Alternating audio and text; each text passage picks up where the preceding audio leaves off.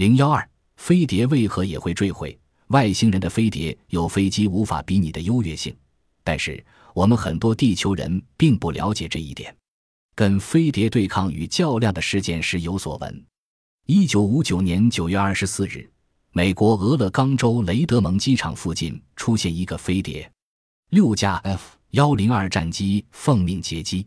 当飞机接近飞碟时，它蓦然消失，继而又突地从底部喷出一股烟气。前面的飞机迅即闪开之后，后面的都进入了跳动的烟气漩涡。飞行员们一时弄得手足失措，最后虽然勉强飞出来，但都吓出了一身冷汗。形状奇特的麦田圈，果真是外星人所为吗？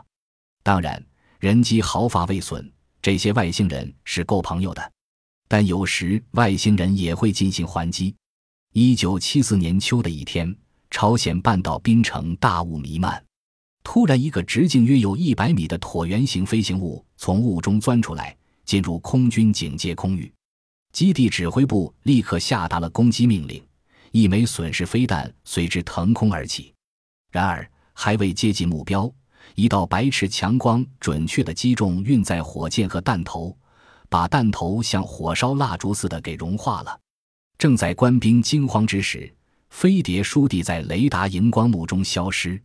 有时候，攻击者会惨烈地遭到毁灭。一九四八年一月四日，一个巨型飞碟飞临美国某重要空军基地，托马斯·曼特尔上尉和几名飞行员驾驶 P 五幺野马式战机紧急起飞。当发现目标时，曼特尔下令开火。然而，飞碟红光一闪，P 五幺战机立即变成碎片。事后搜查发现，这些碎片连拳头大的一块都没有。飞碟被击落的事件也曾发生过。一九八六年初，前苏联一架米格机在例行试飞时，看到一个直径约十八米的飞碟，驾驶员以迅雷不及掩耳之势庆动热导导弹按钮，将飞碟击落，坠落在波罗的海。机上的摄影机摄下了这一事件的全部过程。当然，某些坠毁的飞碟不是人为的，而是由于它们本身的机件故障造成的。据中国清代《玉山县杂类志》记载，明末崇祯八年乙亥五月的一天，是日二国于止，微月出城上，望空如有雾，写两句蜿蜒至，俄而环谷山县一窍，烟出微星，有雾破垫脚旁屋入河。这可能也是一起飞碟陷山破屋的坠毁事件，在尼泊尔也出现过一起飞碟的坠毁事件。一九九零年初，坠毁的飞碟被登山者发现，尼泊尔当局邀请美国专家一起回收。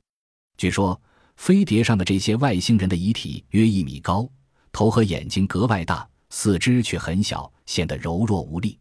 还发现了一种地球上从未见过的金属残片。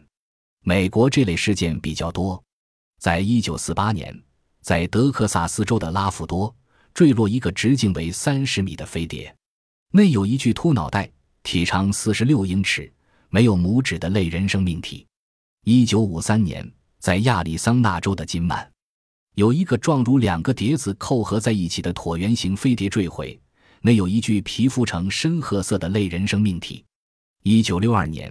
在新墨西哥州霍洛曼空军基地附近，也有一个直径为二十二米的飞碟坠毁，内有两具大脑袋、大眼睛、皮肤暗红的类人生命体。这里很值得说一说比尔牧场的坠毁事件。一九四七年七月三日半夜，新墨西哥州牧场主比尔布雷泽尔听到一声奇怪的爆炸声，上马去看羊群。他发现许许多多焦山似的小木条和金属片覆盖了田地，小木片质轻而坚硬，不折不燃。金属片有奇怪的象形文字，还发现一个损坏的巨大的蝶形物以及几个类人生物，有的还活着。他急忙向郡长和空军基地报告，军方火速赶到现场，设了警戒线，拉走了飞碟残骸和外星人。并叮嘱比尔不准向任何人泄露此事。然而，空军基地报道员沃尔特·豪特却在一篇报道中透露说，许多关于飞碟谣言于昨天变成了现实。昨天，第五百零九航空联队的情报机构在当地某牧场主的合作下，获得了一个飞碟的残骸。飞碟坠毁，尽管有种种因素，但主要是机件故障。这也说明，飞碟虽然先进，但并不是完美无缺的。